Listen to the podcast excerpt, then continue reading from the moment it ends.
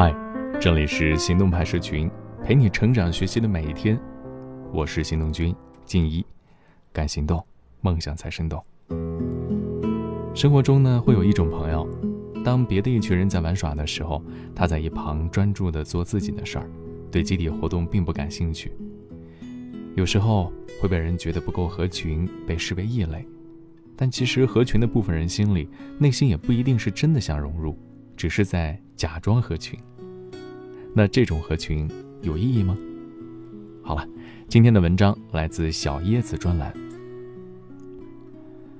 最近啊，看男友是越来越不顺眼了。以前每天下班后，他都会去慢跑锻炼，或者看一点专业书，学一学感兴趣的视频剪辑。而现在的他，下班回家就对着手机一整晚，和同事开黑吃鸡，听着他打游戏时候的大呼小叫，我抱怨不已。他却振振有词：“我这不是刚转到一个新部门吗？同事都在打游戏，我得跟他们一起才能显得合群啊。”是啊，很多地方都流行集体主义文化，不合群就等同于不好相处，等同于异类。于是，很多年轻人陷入了一种叫做“假装很合群”的症状。明明周末想去图书馆学习，舍友都在刷剧、打游戏、谈恋爱。为了不被孤立，你只好追随他们的生活作息。明明想将下班时间用来做点自己喜欢的事，却为了合群去喝酒应酬，唯恐被同事排挤。明明不看综艺，但身边的姐妹都在追《创造幺零幺》，为了找话题，你也不得不夸起了王菊，骂起了杨超越。明明一个人活得比谁都要精彩，却害怕被世俗称作剩女，只好答应相亲，一次又一次的妥协。心理学上，把这种现象都叫做羊群效应。在一个集体待久了，从众惯了，就会逐渐丧失自己的判断，沦为集体意志的奴隶。但正如毛姆说的那样，就算有五万人主张某件蠢事是对的，这件蠢事也不会因此就变成对的呀。你以为你在合群，其实只是在被平庸同化。有人说，在一个糟糕的环境里，合群有一个同义词，叫做。浪费时间。时间是最公平的，每个人都只有雷打不动的二十四个小时。你把时间花在了合群、为别人而活上，花在自我提升上的时间，注定就变少了吗？当你合群的时候，你是真的喜欢，还是在伪装呢？逼着自己合群，不辛苦吗？自媒体作者老 K 说过这样的一件事儿：有一年假期。他回老家见到了很久没有见的小学同学，酒过三巡，老同学开始对老 K 抱怨起自己的处境。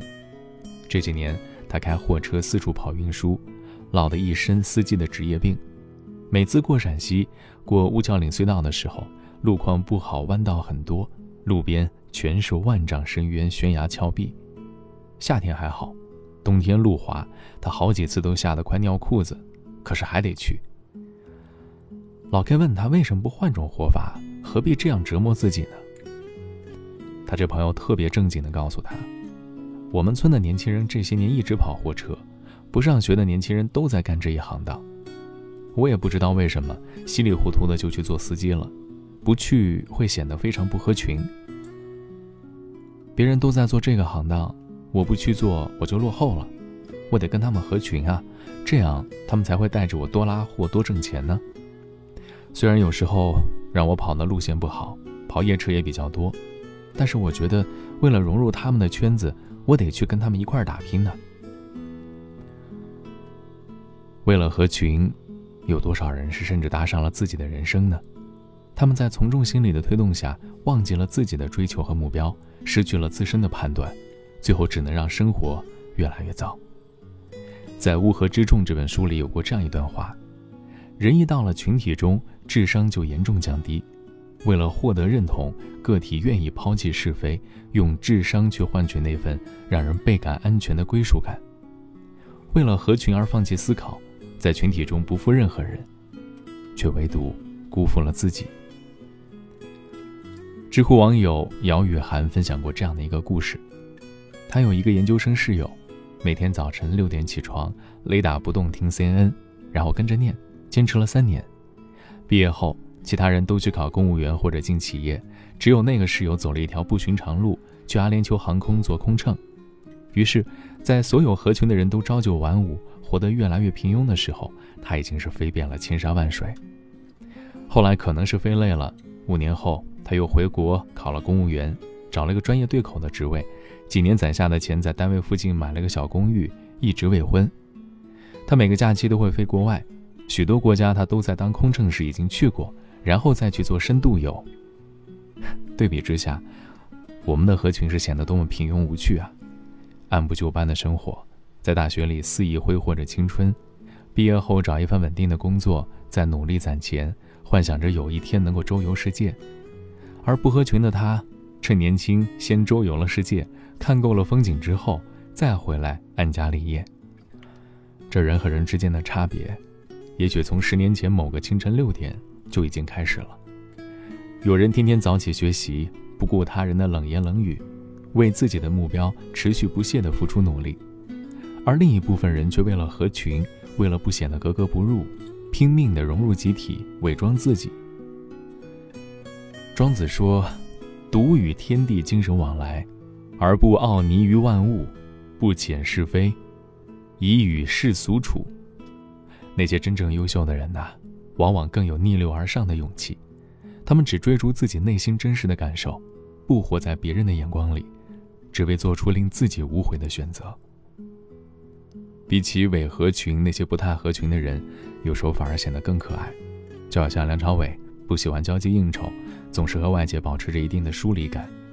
剧组拍完戏，大家一起出去喝酒唱歌，梁朝伟却几乎不参加，只说一句：“你们玩，我回家。”张国荣、王菲等一帮朋友在他家里打牌，大家玩得不亦乐乎，而梁朝伟却一个人躲在旁边喝茶。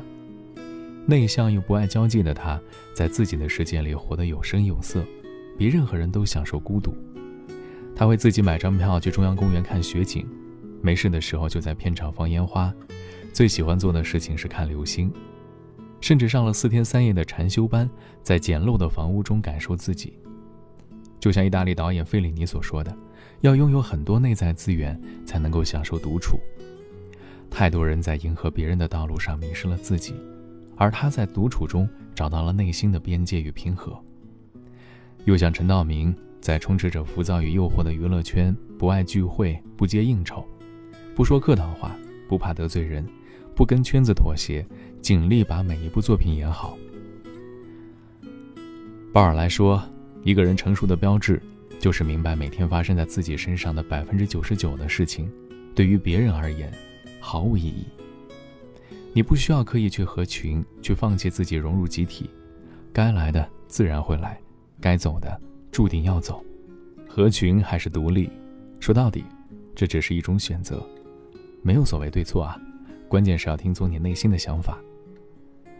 余华的在细雨中呼喊，有这样一段话：我不再装模作样的拥有很多朋友，而是回到了孤单之中，以真正的我。开始了独自的生活。有时，我也会因为寂寞而难以忍受空虚的折磨，但我宁愿以这样的方式来维护自己的自尊，也不愿以耻辱为代价去换取那种表面的朋友。你不需要去刻意迎合，真实的你，就很好。今天的关键词是自我。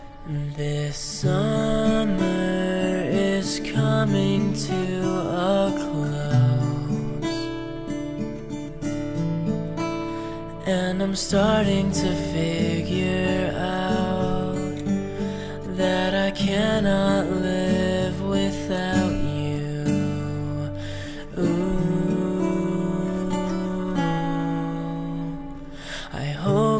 thinking of me. Cause all the stars above me sing your name. I'll never be the same again. So please don't forget to call me just to me know you're doing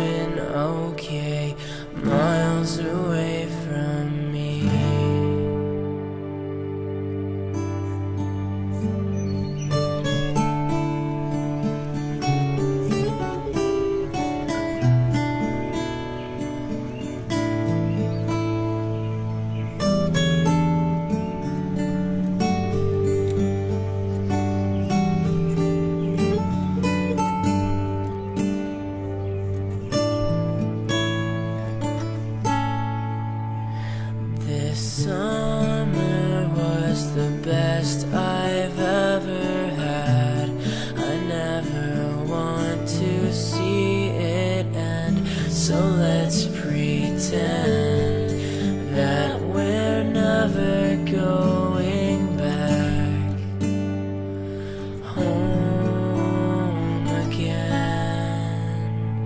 Just say those three words. I know you're thinking I'm sick of wasting time on these formalities. Please never leave my side. So please don't forget to call me just to let me know you're doing okay miles away from me. So please don't forget to call me just to let me know you're doing okay miles away from me. So please tell me, darling, why you're so far away beside me tonight. So please tell